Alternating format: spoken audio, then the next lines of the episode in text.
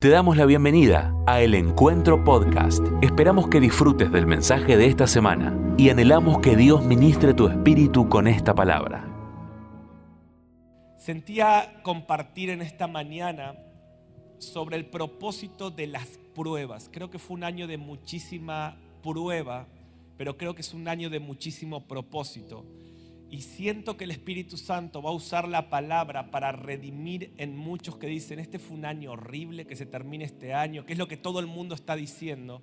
Pero siento que Dios hoy va a traer una luz en tu entendimiento y vas a cambiar el discurso y el pensamiento de decir, este fue un año horrible, para decir, creo que este año tiene muchísimo propósito y que Dios ha estado con nosotros y siento que y oro para que Dios traiga luz a tu entendimiento, para que puedas cambiar tu perspectiva. Y si entendés el propósito de lo que Dios hizo, te vas a ir de este lugar con muchísima esperanza. Y esa esperanza la vas a poder transmitir a otro. Amén. ¿Están acá? ¿Sí? Sé que hay barbijo, pero yo necesito que ustedes me digan amén, que atraviesen ese protocolo. Amén.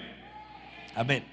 Entonces, le he puesto de título, y lo voy a explicar en el mensaje, el propósito del horno de fuego el propósito del horno de fuego, basado en una historia donde tres jóvenes son metidos en un horno de fuego y parecía el peor escenario, pero Dios es especialista de transformar los peores escenarios en escenarios gloriosos, como ese pesebre de Belén, como esa cruz del Calvario. Dios es especialista. Cuando lo natural ves un escenario difícil como ese horno de fuego que vamos a ver en la Biblia, si acaso Dios alumbra tu entendimiento y podés ver más allá, Dios te va a dar la habilidad de ver los escenarios difíciles como plataformas donde Dios quiere hacer cosas gloriosas.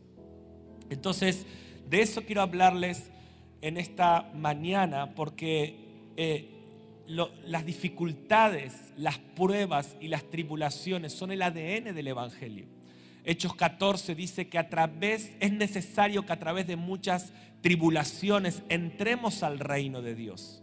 Y este texto es, tremendo en Hechos 14 porque el mundo exitista de hoy te dice que eh, tiene que estar todo bien, que no puede haber problemas y te vende algo que es una gran mentira. ¿sí? Y es en medio de las pruebas donde Dios purifica nuestras vidas y nos prepara para poder recibir las mejores promesas de Dios. Entonces las pruebas tienen un gran propósito obviamente Satanás siempre te va a mentir y te va a decir cuando estás en el horno de fuego, cuando estás en la cruz, cuando estás en problemas, es que Dios se olvidó de vos, es que algo habrás hecho, algún pecado escondido tendrás por ahí para que te vaya mal. Pero las pruebas no siempre son el resultado de nuestros errores. A veces las pruebas, escucha bien, son la recompensa de nuestra obediencia. Y espero que nadie se me incomode porque te estoy predicando el Evangelio. Dígame si la cruz no fue un resultado de la obediencia de Jesús. Entonces cuando uno obedece y quiere seguir al Señor, hay dos cosas que te van a venir. Bendiciones sin duda y pruebas sin duda. Y tenemos que aprender el propósito, ¿qué es el propósito? ¿Por qué Dios permite estas cosas? Mientras muchos este año quieren tratar de entender qué pasó este año, qué es esta pandemia, quizás ninguna mente finita podrá lograr tener la respuesta correcta a esto. Pero quizás la pregunta es, ¿para qué Dios permitió esto en mi vida? ¿Cuál es el propósito de las pruebas? Vamos a leer un versículo que me encanta, Romanos 5, 3 al 5. O sea, uno me está diciendo, ¿cómo es esto de alegrar? Que, que entonces las pruebas son buenas. Bueno, mira lo que dice el apóstol Pablo. Dice, y no solo esto, sino también nos gloriamos en las tribulaciones. Miren lo que dice Pablo, dice, nos gloriamos en las tribulaciones. Es como yo te diga, ¿cuántos dan gloria a Dios por los problemas? Y vos me vas a mirar como diciendo, ¿qué desayunó hoy el pastor Mariano? No.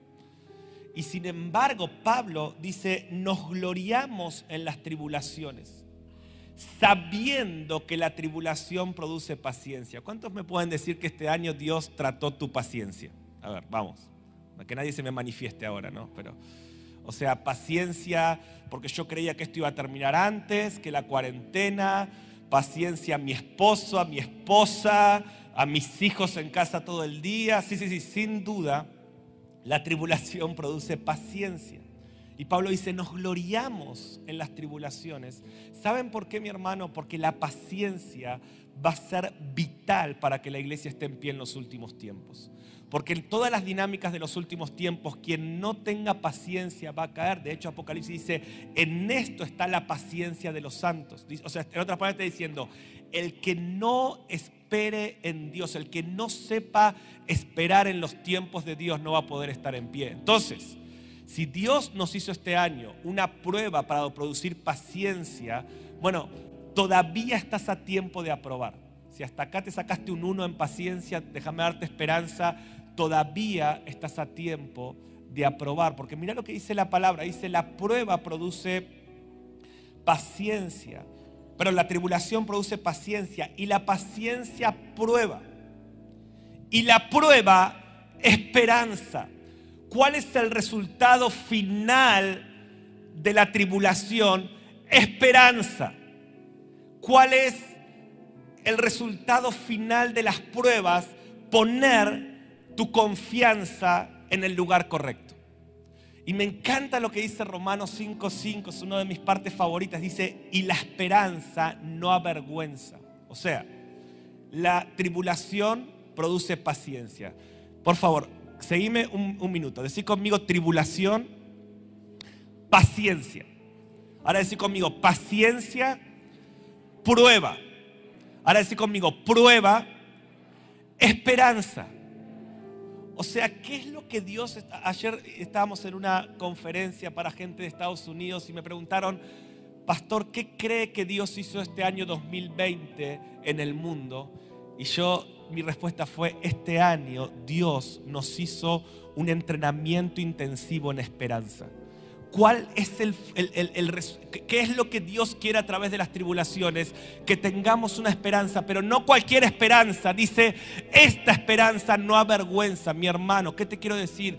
Los que tienen su vista en, los que esperan de un gobierno, los que esperan de una economía, los que esperan de una vacuna, los que esperan de un montón de cosas temporales, van a ser avergonzados. Pero hay una sola esperanza que no avergüenza y son los que tienen esperanza en Jesucristo.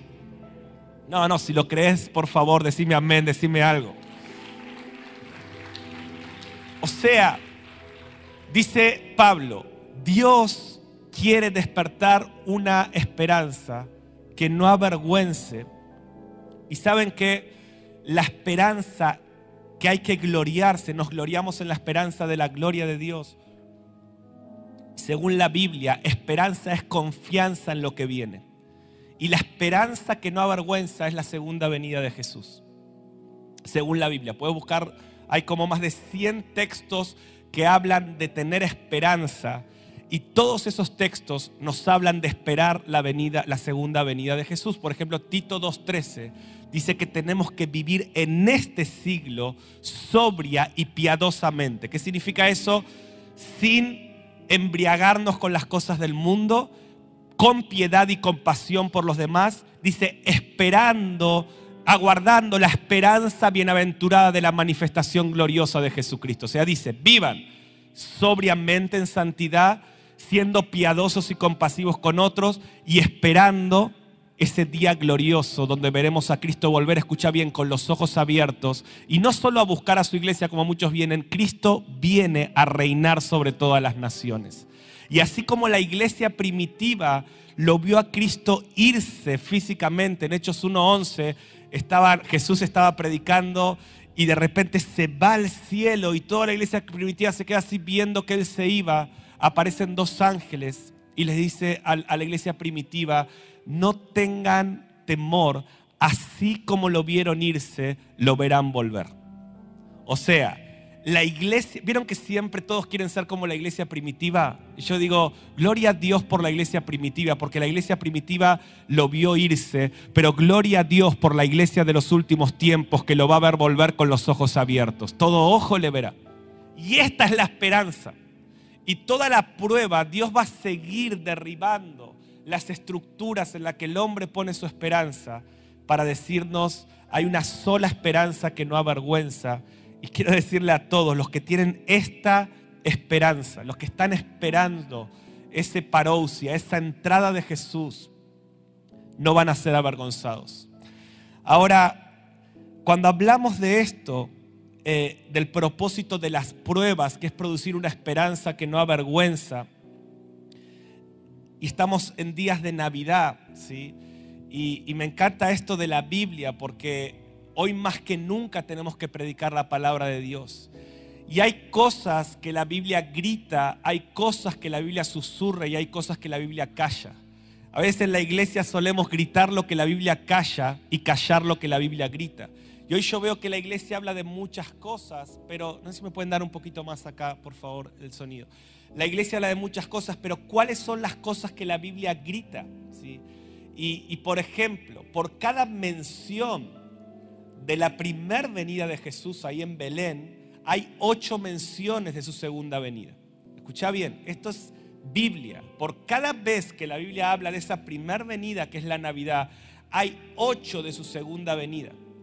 Ocho menciones de su segunda venida. Entonces, hay una esperanza que no avergüenza y hay un evangelio que debemos predicar. Yo te quiero hablar hoy del libro de Daniel. Estuve estudiando mucho en estos últimos meses el libro de Daniel, descubriendo que el libro de Daniel fue el libro que Jesús usó para predicar el Evangelio. ¿sí? Eh, Jesús cita mucho a Daniel cuando él está predicando los Evangelios. Por ejemplo, el título que Jesús más usa para hablar de sí mismo, ¿saben cuál es? Por, por mucha, eh, por, mucha, eh, ¿cómo se dice? diferencia. Es el Hijo del Hombre. 78 veces él para hablar de sí mismo se refiere a él como el Hijo del Hombre. La palabra original es Bar Enasha. ¿sí? Él dice, ¿quién dicen que el Hijo del Hombre, quién dicen los hombres que es el Hijo del Hombre? Cuando venga el Hijo del Hombre. Escucha esto. Jesús se refiere al mismo como el Hijo del Hombre 78 veces. Se refiere a Cristo 11 veces. Miren la diferencia. 78 en los evangelios dice, yo soy el Hijo del Hombre. 11 dice, yo soy el Cristo y muchas menos el Hijo de Dios. O sea, 78 veces el Hijo del Hombre. ¿Qué es esta expresión Barenaya? Solo aparece en la Biblia, en el libro de Daniel. De hecho, Daniel 7:13. No sé si no les pasé este, pero si los de medios pueden poner Daniel 7:13. Quiero enseñarte el evangelio que predicó Jesús y el evangelio del reino que hay que anunciar como esperanza para todas las naciones. ¿Cuántos creen que en este tiempo va a haber una predicación masiva del Evangelio y entonces vendrá el fin de Satanás, el fin del enemigo, el fin de las pruebas, de las pandemias? O sea, la mayor vacuna sigue siendo que prediquemos el Evangelio. Gracias por tantos amenes. Ahora, ¿qué Evangelio estamos predicando? Bueno, ¿cuál predicó Jesús? Jesús predicó el Evangelio del bar en él decía todo el tiempo, yo soy el hijo del hombre, yo soy el hijo del hombre. Ahora, para nosotros eso es algo que no tiene mucho sentido, pero los judíos que leían las escrituras, y créanme que conocían el libro de Daniel, para, él para ellos esta expresión era una expresión muy familiar. De hecho, a Jesús lo acusan de blasfemia por llamarse el hijo del hombre, no por llamarse el Cristo. Ahora, ¿por qué? Porque miren, por ejemplo, Daniel 7:13, si podemos poner, Daniel dice, miraba yo en la visión de la noche y aquí con las nubes del cielo venía uno como el bar Enaya, ¿sí? que vino hasta el anciano de días y le hicieron acercarse a él. 14. Dice, y le fue dado, escuchen bien, todo dominio y gloria y reino para que todos los pueblos, naciones y lenguas le sirvieran. Su dominio es dominio eterno que nunca pasará y su reino uno que no será destruido. Y esto es la referencia a la segunda venida de Cristo. Que cuando Cristo venga le va a ser dado todos los gobiernos del mundo. Quiero darte una buena noticia, déjame predicarte el Evangelio. Falta un poquito de tiempo, según eh, Hebreos 10 dice, un poquito de tiempo y el que ha de venir vendrá y no tardará. Y estamos cerca de que haya un anuncio mundial según Apocalipsis 11, donde todo el mundo va a escuchar esto. Los reinos del mundo pasarán a ser los reinos de Jesucristo y Jesús físicamente va a volver a la tierra y va a gobernar sobre todas las naciones y nosotros vamos a reinar con Él para siempre. Ahora, este Daniel dice, por eso aun cuando hablábamos mucho del regreso de Cristo, Satanás confundió el entendimiento y creíamos que el regreso de Cristo era que Él venía a rescatar a la iglesia, ¿no? Venía y por eso hemos dicho tanto, Cristo viene a buscar a su iglesia. No hay un solo versículo en la Biblia que diga que Cristo viene para buscar a su iglesia. Yo sé que hablamos del arrebatamiento, ese es otro tema, pero cada vez que la Biblia dice que Cristo viene, es este mismo espíritu de Daniel 7:13. Cristo viene a gobernar sobre todas las naciones. Todo ojo le verá, no será algo secreto. Toda lengua le confesará. Toda rodilla se doblará ante él. Ahora, ¿por qué te estoy diciendo esto? Porque cuando Jesús predica el Evangelio, él dice, yo soy Barenaya, yo soy el de Daniel 7:13. Escuchen esto, ¿me están siguiendo? Te estoy dando comida sólida esta mañana. ¿Están recibiendo? A ver, alguien que me haga una señal. Eh, ¿Por qué estamos diciendo esto? Jesús, eh, el Antiguo Testamento está escrito en hebreo y solo hay unos 5 o 6 capítulos en arameo, que era el, vocabulario que usaba Jesús. De todos esos 5, algunos en Esdras, un par en Ezequiel y cuatro capítulos en Daniel están escritos en arameo, como este que está acá. Daniel del 4 al 7 está en arameo. O sea, Barenaya es una palabra que solo se encuentra ahí el Hijo del Hombre. Y Jesús viene a predicar. ¿Y qué está diciendo en todo su ministerio predicando el Evangelio del Reino? Yo soy el Daniel 7:13. Este niño quebrantado que acaba de nacer en Belén, este cordero que viene a quitar el pecado del mundo, es el que Daniel vio que va a traer gobierno a todas las naciones. Yo soy el que Daniel vio viniendo en las nubes. Por eso por eso los religiosos lo acusaron de blasfemia y le pusieron, vos sos el rey de los judíos que viene a reinar sobre todo el mundo según los profetas. Entonces, bueno, Daniel es un libro tremendo y si entendés Daniel, entendés el Evangelio. De hecho, Jesús dice esto en Mateo 24, dice, el que lee Daniel entiende. Y te estoy hablando esto porque te quiero predicar lo que Jesús predicaba. Jesús cuando le predicaba a la gente quién era Él, les despertaba el entendimiento del libro de Daniel. Ahora, Daniel nos muestra un prototipo de la iglesia de los últimos tiempos, porque Daniel es alguien que está en un sistema muy hostil llamado Babilonia, pero que ora tres veces al día, que ve está totalmente enfocado en la segunda venida de Jesús, también en la primera se menciona en Daniel. Y Daniel es una persona que influencia el sistema. Tres características de la iglesia de los últimos tiempos. Vida de intimidad. Tres veces al día Daniel oraba. Una vida de intimidad. Una vida de, estar quieto en su presencia. Estás anotando algo, anota esto. Los que estén quietos en su presencia serán acelerados en su propósito hay una conexión entre ser un Daniel que vive en intimidad con Dios y ser un Daniel que afecta el sistema. ¿sí? Y esta es una sombra de la iglesia de los últimos tiempos. Daniel es una persona que no se contaminaba, otra característica de la iglesia de los últimos tiempos. Daniel es una persona que entendía los últimos tiempos. Dicen que el libro de Daniel es el apocalipsis de los últimos tiempos, perdón, del, del Antiguo Testamento. Es, el libro que habla de los últimos tiempos en el Antiguo Testamento. Y Daniel tuvo una tremenda influencia en el sistema. Ahora, Daniel tuvo tres amigos y pasa algo muy interesante. Yo creo que la Biblia es un libro profético más que histórico, dice 2 Pedro 1, que la Biblia es la profecía más segura. O sea, la Biblia no solamente te cuenta lo que pasó, sino que te prepara para lo que va a pasar acá hay 31 mil y algo de versículos ¿sí? que son como mensajes de WhatsApp del cielo. 31 mil eh, ciento y algo mensajes que Dios te manda para prepararte para lo que va a pasar. Y ni una tilde ni una coma está de más. O sea, acá tenés todo. todo. Dice la palabra que el que guarda este libro y medita de día y de noche, prospera en todo lo que hace. Salmo 1. O sea, tenés un negocio, tenés una empresa, querés prosperar, querés prosperar no solo en lo económico, en la familia. Los que guardan este libro y meditan día y noche prosperan en todo lo que hacen. este libro te prepara, no solo te informa, sino que te prepara para lo que viene. La Biblia es totalmente profética. Y aún las historias de la Biblia son profecías de lo que va a venir. Cuando vos ves, por ejemplo, Daniel, eran tres jóvenes en Babilonia. Nabucodonosor levanta una estatua y dice, quien no adore esta estatua va a ir a un horno de fuego. Esa es una sombra de lo que va a pasar en los próximos tiempos y en, y en los últimos tres años y medio según la Biblia. Es literal, esto pasó y esto va a pasar se va a levantar un líder perverso en las naciones llamado el anticristo, todavía no se levantó, se va a levantar, dice la Biblia que lo vamos a reconocer los hijos de Dios.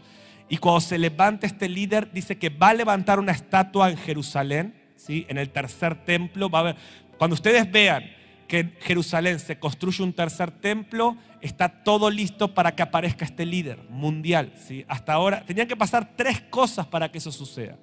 Número uno, Israel tenía que volver a su tierra, ya pasó, era imposible, pero pasó. Muchos decían, bueno, eso es simbólico, están en su tierra. Número dos, Jerusalén tenía que ser levantada como su capital, ya está.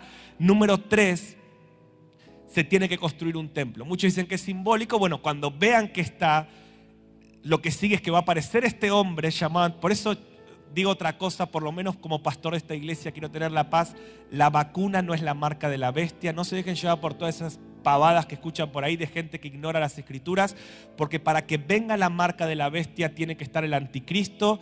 La marca de la bestia es una decisión explícita de adorar a Satanás, no, es algo que, y, dice que los que tienen escritos su nombre en el libro de la vida no pueden recibir esa marca. O sea que si tenés ganas de darte la vacuna, dátela tranquilo, si no querés, problema tuyo, pero no digas que la marca de la bestia porque sos un bestia si decís eso. Bueno, en fin. Eh, porque uno escucha tantas cosas, pastor, que a veces yo digo, ay Señor, que, que, la gente vaya a la Biblia.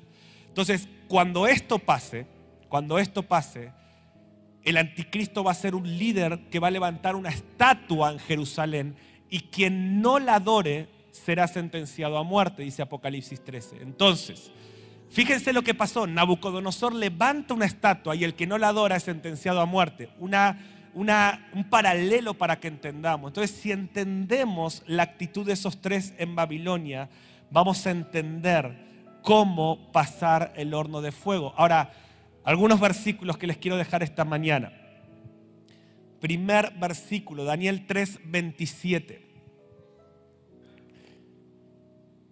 O sea, ¿qué es lo que te quiero dejar esta mañana?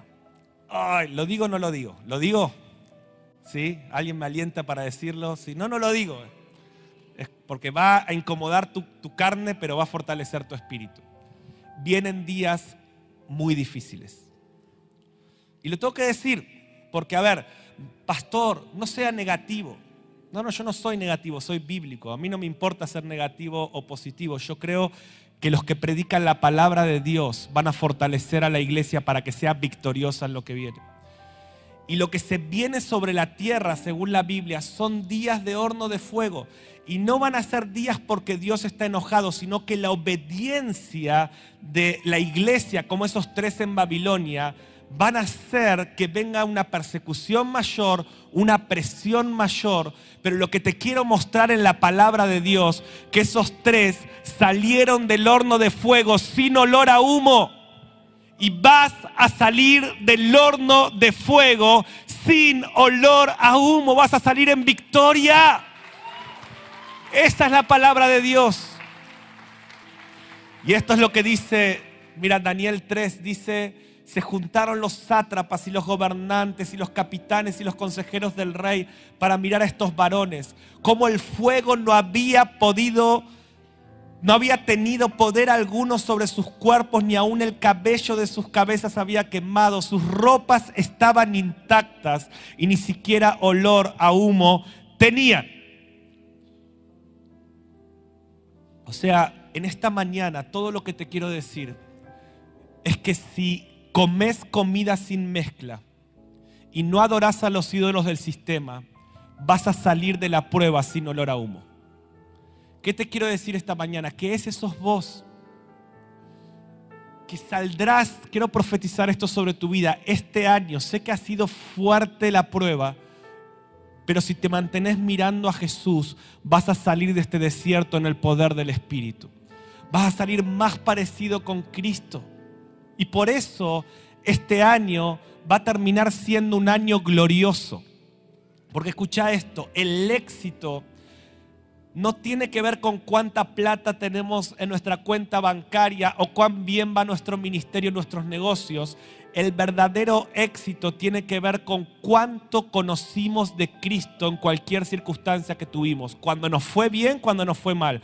Cuando tengo la cuenta llena, cuando tengo la cuenta vacía. Cuando mi negocio prospera, cuando mi negocio no prospera. Vos podés tener mucha prosperidad, pero si no conociste a Cristo mientras Dios te prosperaba, sos un miserable, perdón, sos un débil. El verdadero éxito es cuánto conociste a Cristo. ¿Cuánto conociste a Cristo este año? ¿Cuánto conociste a Cristo en medio de la prueba? ¿Cuánto conociste a Cristo mientras estás tomando tu cruz? ¿Cuánto conociste a Cristo en cualquier circunstancia? ¿Y cuántos pueden decir en esta mañana, en este año yo conocí a, a Dios como el fiel que no me deja? Como el que me sana, como el que no, oh Señor, ha temblado todo, pero estoy de pie. ¿Cuántos pueden dar gloria que Él es fiel y verdadero? ¿Cuántos experimentaron la fidelidad de Dios en medio de la dificultad este año? ¿Cuántos experimentaron los planes de Dios? Lo que conocemos de Cristo en un año es lo que hace un buen año o un mal año. Y lo que estamos viendo en la palabra, que para conocer más de Cristo, necesitamos el horno de fuego, necesitamos tomar la cruz, necesitamos las pruebas, necesitamos abrazar los procesos. Quiero estos últimos 10 minutos dejarte solo tres pensamientos para que anotes del propósito del horno de fuego. Según la historia de Sadrach, Mesach y Abednego, el horno de fuego número uno es para descubrir verdaderos amigos. En el horno de fuego no entró uno solo, entraron tres. Y el horno de fuego o las pruebas y las dificultades van a revelar quiénes son tus verdaderos amigos. En las pruebas o aparece Sadrach, Mesach y Abednego o aparecen los amigos de Job. Y, algo que Dios quiere que mires es de quién estás rodeado, de quién estás, te estás rodeando. El que anda con sabios, sabios será. Escucha esto. Somos una consecuencia de aquellos con quienes nos juntamos. Y no podés entrar en la dinámica que viene si no ajustás tus relaciones. Reciban esta palabra. ¿Qué tengo que hacer, Padre, en el 2021? ¿Qué estás diciendo? Número uno, Mariano, rodeate de de Sadrach, Mesach y Abednego. Rodeate de gente que no le tiene temor al horno de fuego. Rodeate de gente sabia. Ahora, eso no es aislarte del resto. Bendecí a todos. Predicar el evangelio a todos. Pero la alianza íntima de tu vida, tus amigos, los que haces sociedad diaria, tienen que ser personas que aman a Dios, que no se contaminan con Babilonia. Que quede bien claro, predicale a todos, visita a todos, pero no le abras tu corazón a cualquier persona. El que anda con sabios, sabio será. El problema de Job no era un problema de fe, era un problema de amigos. Su mayor problema eran sus amigos. Y me gusta decir esto, si hay tormenta en tu vida, fíjate si no hay un Jonás en tu barca. Y quiero animarte, iglesia. El horno de fuego es un escenario para descubrir gente que vale la pena darlo todo, invertir, conectarse, abrir el corazón. Y los que no estén rodeados de la gente correcta, no van a entender el propósito de las pruebas. Si vos estás terminando este año y solo te rodeas con gente que se queja de la pandemia y que ve todo mal, o sea, a esos predicales el evangelio, a esos convertilos, pero no te conviertas a ellos. Ahora, Rodeate de gente, así como le pasó a estos, aunque sean dos, gente que inspire tu fe. O quiero profetizar que Dios envía amigos del reino a tu vida. Quiero profetizar el que tenga oídos para oír que oiga que Dios te va a poner gente de oro en el próximo año. Ahora tendrás que ser intencional. Alguien recibe esto, hay que cultivar esas relaciones. Invierte en gente como Sadrach, Mesach y Abednego. El horno de fuego revela de quién estás rodeado. Número dos, el horno de fuego es para encontrarte con una revelación fresca de Jesús. Y, quisiera que leamos Daniel 3, 24 al 25.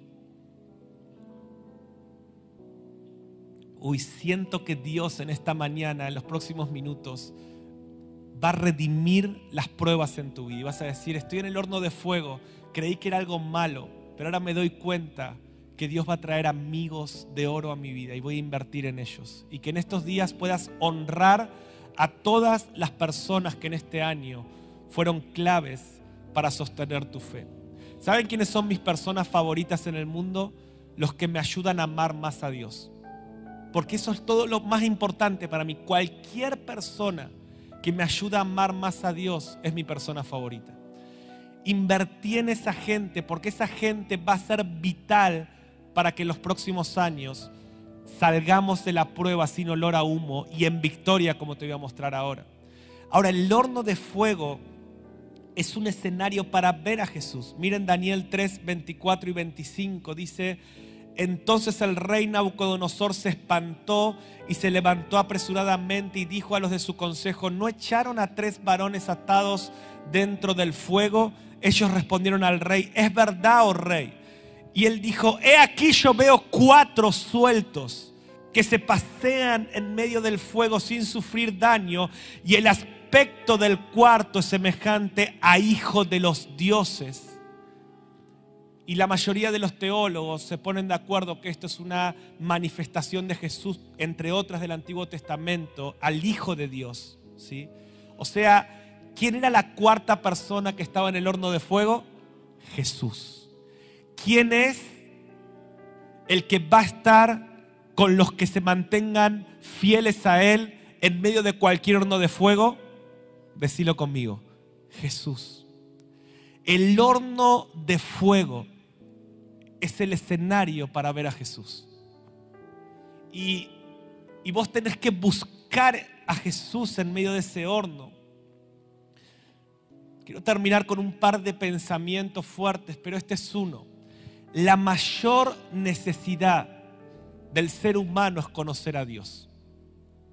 Jesús dijo, en esto consiste la vida eterna, en que me conozcan todas las demás necesidades, aun la que a tus ojos sea la, la, que más te conmueve, no existe una necesidad mayor en el alma humana que conocer a Dios. La vida es un misterio que solo puede descifrarse con Dios. Quien no conoce a Dios no vive verdaderamente. Entonces, Jesús dijo, el Evangelio es que me conozcan, la vida eterna es que me conozcan. El arte de vivir es conocer a Dios. Por eso, ¿qué es lo que cuenta en la vida cuánto conoces a Dios? ¿Qué es, según los valores del reino, lo que hace a alguien millonario o pobre? No su éxito, sino cuánto conocimiento de Dios hay en su espíritu. Por eso te dije, si este año conociste más a Dios, este fue un gran año.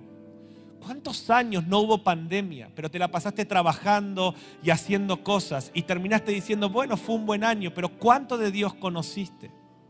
Entonces, ¿qué dice Dios?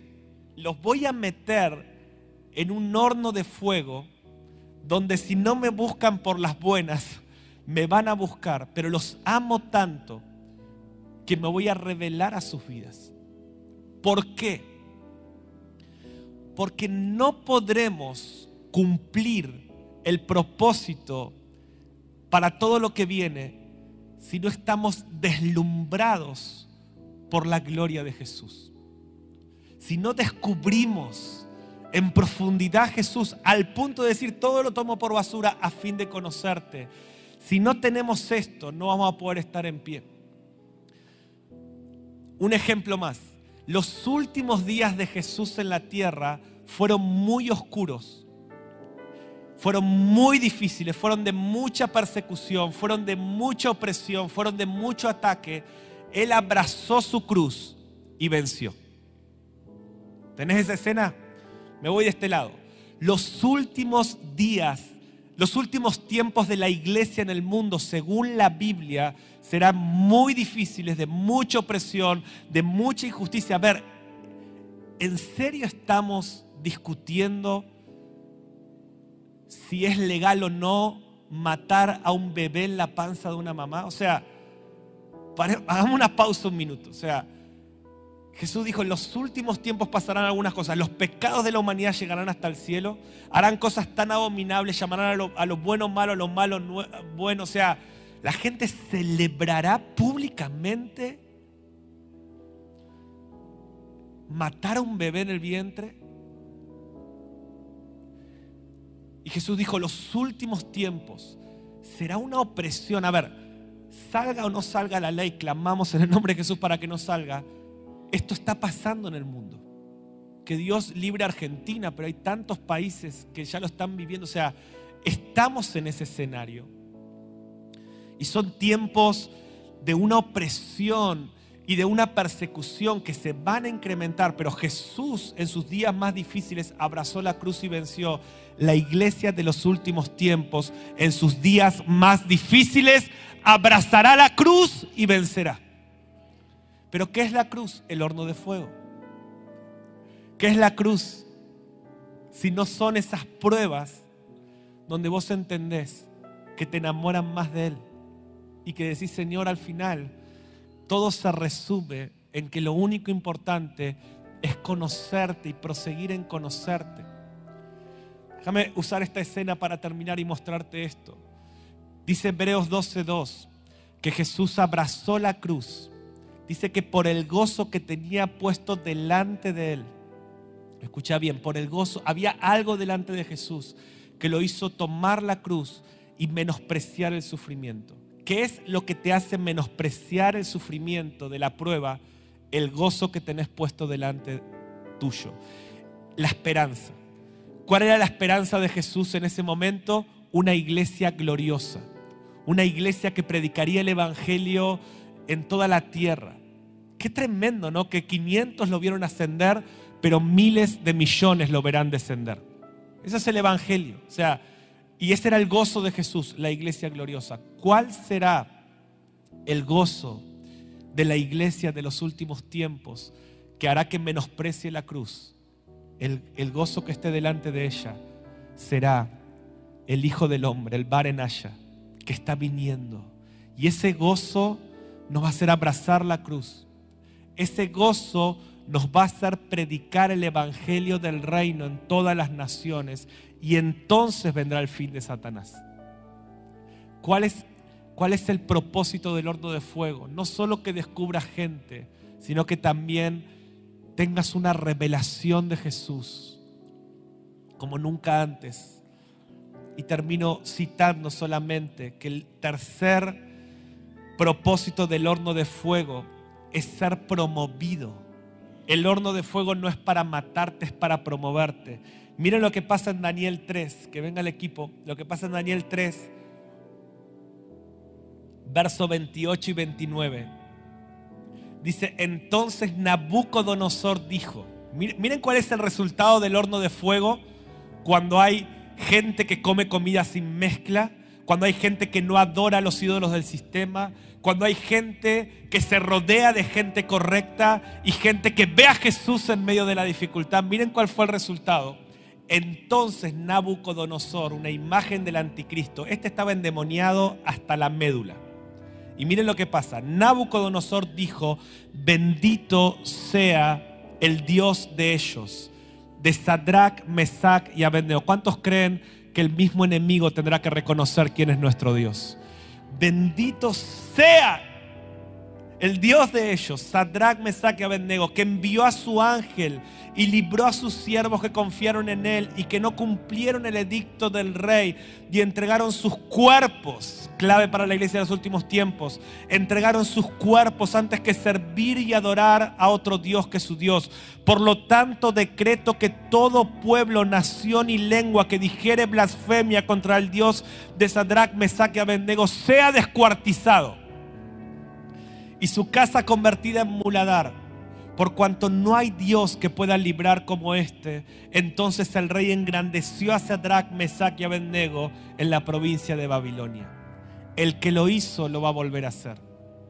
El que usó ese horno de fuego para traer una manifestación mundial del gobierno de Dios, usará este horno de fuego para traer una manifestación mundial del gobierno de Dios. El que era es y el que es ha de venir.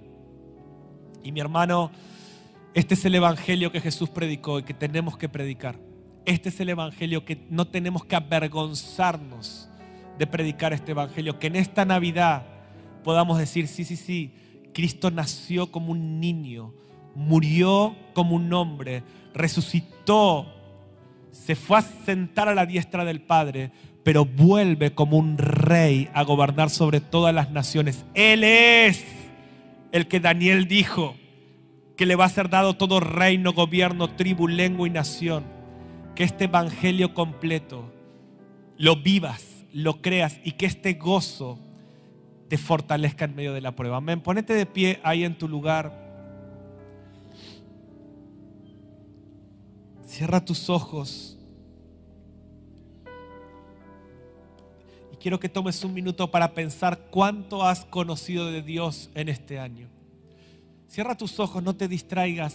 Si podrías elegir una palabra, y lo mismo los que están viendo por internet, de hecho lo pueden escribir ahí en el chat si quieren, ¿cuál es la palabra que define lo que conociste de Dios en este año? ¿El fiel? ¿El que está en medio de tu tormenta? ¿Estuviste enfermo y puedes decir, el que me sana. Fuiste abrumado con el entendimiento del Evangelio completo y decís, el que ha de venir. Predicaste el Evangelio y viste muchas personas convertirse y puedes decir, el que salva y transforma y restaura vidas. ¿Será que alguien en este lugar puede levantar sus manos y decir, Él es el que me sostiene en todo tiempo? Y veo a muchos de ustedes que aún están en ese horno de fuego. Y quizás el 2020 ha sido un año de horno de fuego. Y quiero decirte que Dios te metió ahí, porque en ese lugar Él te va a rodear de gente increíble. Oh, vas a descubrir gente tremenda. En ese lugar vas a tener una revelación de Jesús que te va a abrumar, te va a abrumar, no te va a importar nada. Te vas a dejar de afanar por el dinero. Todos los ídolos de este sistema van a perder valor y vas a decir, lo único importante para mí es conocerlo y conocerlo y conocerlo. Si tengo más o menos, si Dios me da, si Dios me quita, si prospero, si me roba, no me importa porque lo único importante para mí es conocer a Dios y aun cuando estoy en dificultades y en problemas, Sé que es un escenario para conocer facetas de Él que no conozco. Y para mí la vida eterna es conocerlo. Levanta tus manos porque tienes un abogado defensor. Tu causa está en Él. Alguien tiene que recibir esta palabra. El Señor te dice, confía en mí, yo tengo tu causa. Y mientras tú me adoras, yo opero. Mientras tú me adoras, yo me muevo. Yo soy el Dios que se mueve en aquellos que me adoran. Yo soy el Dios que, se, que, me muevo en aquellos que prosiguen en conocerme. Pablo, que fue la persona que más frutos tuvo en, en el Nuevo Testamento, dice, una cosa hago, yo tomo todo por basura a fin de conocerle. Quiero conocerte más. Alguien puede levantar sus manos en este lugar a Dios y decirle, yo quiero conocerte más. Quiero conocerte más, quiero conocerte más. Esto es una oración profunda que va a ser respondida en esta mañana. Esta era la oración de Daniel. Quiero conocerte más. Quiero conocerte más. Y mientras oras esto, quiero profetizar sobre tu vida. Saldrás del horno sin olor a humo. Y serás promovido. Viene mucha promoción en medio de la oscuridad todos sabrán quién es el Dios verdadero. Y el que ha de venir vendrá. Padre, pon esta esperanza delante nuestro que no avergüenza. Pon este gozo mientras tomamos la cruz y predicamos el Evangelio. Y que podamos verte delante nuestro abriendo camino. Delante nuestro tú vas.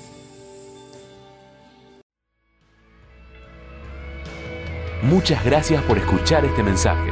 Es nuestra oración que el Espíritu obre en tu vida a través de esta palabra y pueda ser un canal de bendición con otros. Te invitamos a suscribirte y compartir estos mensajes. Para más información, visita nuestra web www.iglesiaelencuentro.org.ar.